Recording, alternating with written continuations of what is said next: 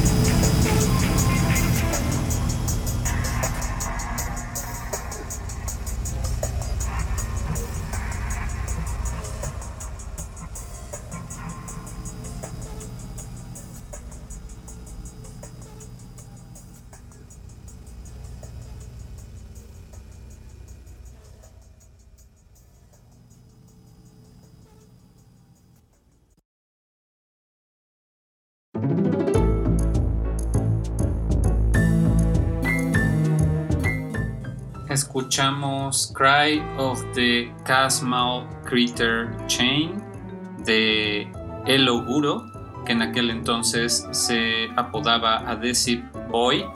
Eh, actualmente se trata de un artista audiovisual, eh, una mujer trans, eh, que se llama Liz Ryerson de Nueva York.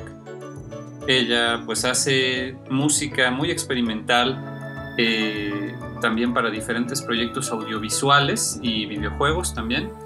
Eh, ha colaborado con Overclock Remix desde sus inicios en varios álbums. Recuerdo mucho sus contribuciones para el álbum de Metroid, por ejemplo.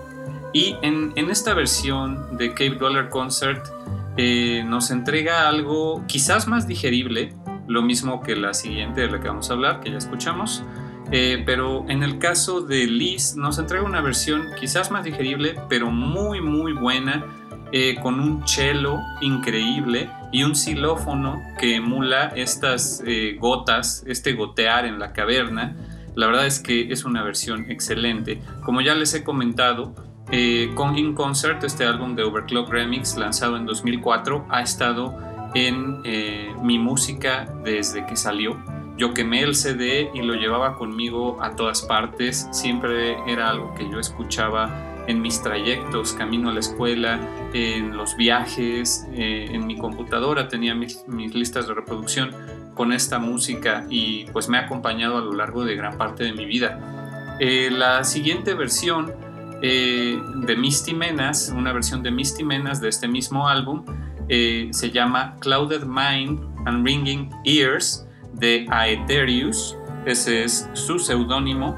Su nombre es Rab Townsend es un artista de Toronto que también es de música electrónica, eh, chill out, digamos, que pueden checar, por cierto, de ambos artistas su trabajo de su autoría en Bandcamp y pues pueden checar sus remixes en Overclock Remix. La verdad es que ambos son trabajos muy muy buenos. En, en ambos casos creo que es una versión más digerible, pero pues también hay para diferentes gustos, ¿no? Y es lo que nos vamos a topar por lo general en la sección de remixes de este programa. A mí me encantan estas versiones, ¿qué les puedo decir? Vámonos ahora con un descubrimiento reciente que pues la verdad yo no sabía que existía y hay muy poca información sobre ella. Vamos a escuchar una versión de Cabeza de Mono, un chileno, eh, titulada Concierto Cavernícola. Y regresamos.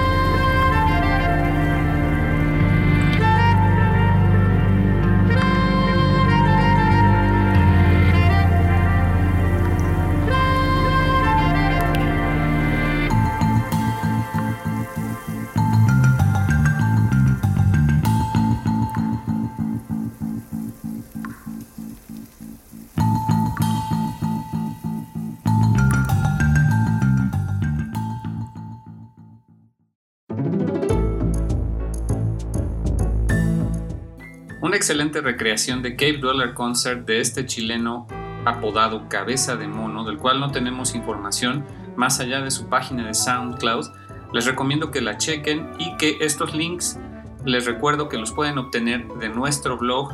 Eh, la entrada que, vamos a estar, que voy a estar haciendo de cada episodio eh, la pueden ver con todos los links a los álbums, a los artistas y un listado de los juegos de los que estamos hablando. Si tienen dudas, si quieren eh, revisar el trabajo de estos artistas, chequenlo ahí. En el caso de Cabeza de Mono, pues es un yacero con mucho funk que de repente también eh, experimenta con otros géneros. tiene algunas pistas en su SoundCloud que son igual de minimalistas que Cave Dollar Concert, por ejemplo, o tiene otras que son con letra.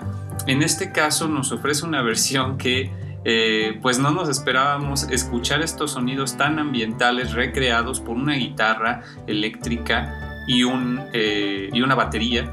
Incluso al final, la melodía tan característica del final de Cave Dollar Concert, parece que lo interpreta con un clarinete.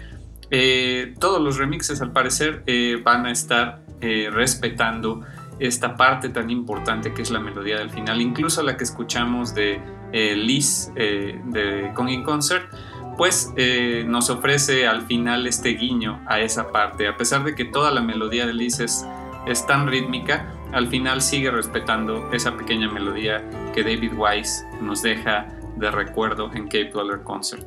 Y bueno, pues retomando un poco el tema de la exploración y de la importancia de la música de videojuegos, aquí me gustaría aprovechar para hablar un poco sobre este tema. Eh, en lo personal me considero una eh, persona bastante musical a pesar de no tener formación, no tener preparación en este ámbito. La música es algo que disfruto mucho, me considero un melómano y desde que era niño.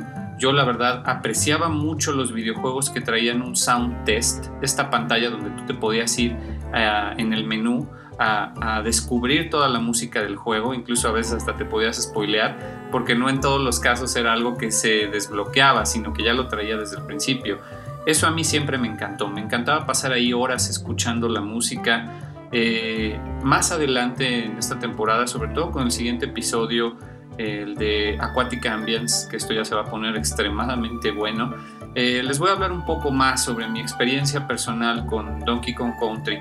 Pero en el caso de la música en general de videojuegos, me parece importantísimo el trabajo eh, de David Wise y en general de Rare con todos sus videojuegos, porque de hecho casi todos los videojuegos de Rare tienen piezas como esta, como Cave Dweller Concert y Misty Menace también, eh, sumamente ambientales, contemplativas, eh, reflexivas, no tan digeribles, que parece que apelan a un público que realmente disfruta el audio, disfruta la música, no solo el gameplay, que también es muy bueno, tenemos juegos muy buenos por parte de Rare y hay muchísimos juegos buenos de muchas compañías que además de todo tienen una banda sonora excelsa, ¿no? En este caso, en el de Donkey Kong Country me parece que no es la excepción y eh, así como muchos otros de la época del Super Nintendo, la música de Square Enix, la música del mismo Nintendo, la música de Capcom, de Konami, eh, etc. Todos ellos hicieron grandes trabajos en cuestión de sentar las bases de una industria y también de una industria de música de videojuegos.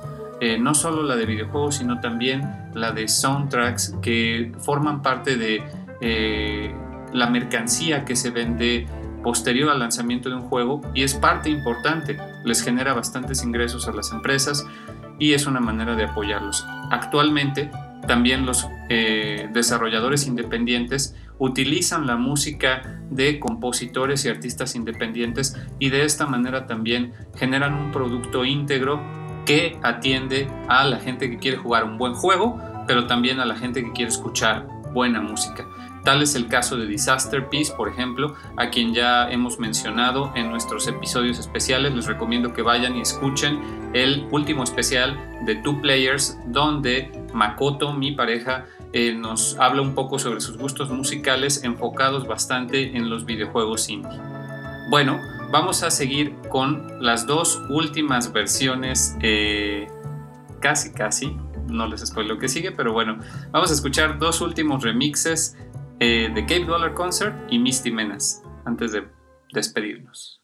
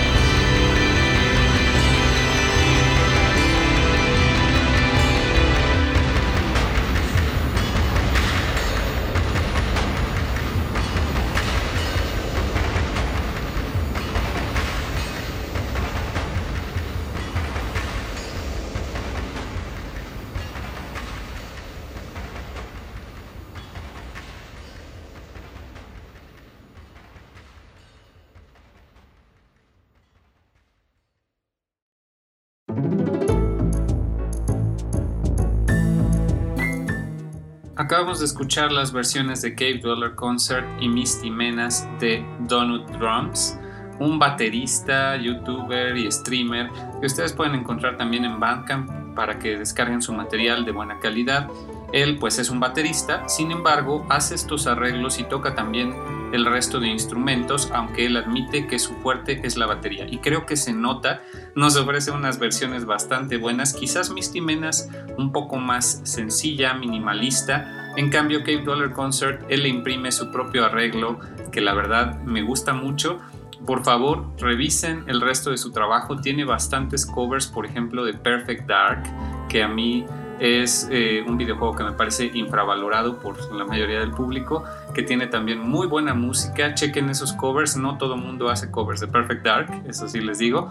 Y pues eh, se nota el trabajo de la batería de Donut Drums. No sabemos tampoco de dónde procede, me parece que es de Estados Unidos. Y con esto vamos a terminar el programa. Yo quiero recomendarles que si a ustedes les gusta este estilo minimal, este estilo ambiental de música, se vayan a los clásicos de la música electrónica que lo instauraron, Brian Eno y Robert Fripp, eh, que me parece que son los que popularizaron el término de música ambiental, aunque bueno, eh, anteriormente ya teníamos por ejemplo Eric Satie, que hacía música también de este estilo, el precursor, digamos, de la música de la furniture music. En este caso, Brian Eno populariza el término de música ambiental, música para aeropuertos, eh, como le quieran llamar. Y hay muchos otros expositores en mayor o menor medida que de repente rayan más en el New Age o quizás eh, música electrónica un poco más rítmica como Vangelis, Jean-Michael Jarre, que pueden checar. Eh, también, eh, por ejemplo, está Yui Onodera, un japonés que perfectamente les va a sonar a esto que acabamos de escuchar en este programa. A mí me encanta este tipo de música, relajarme con ella, reflexionar con ella. En general es muy buena música.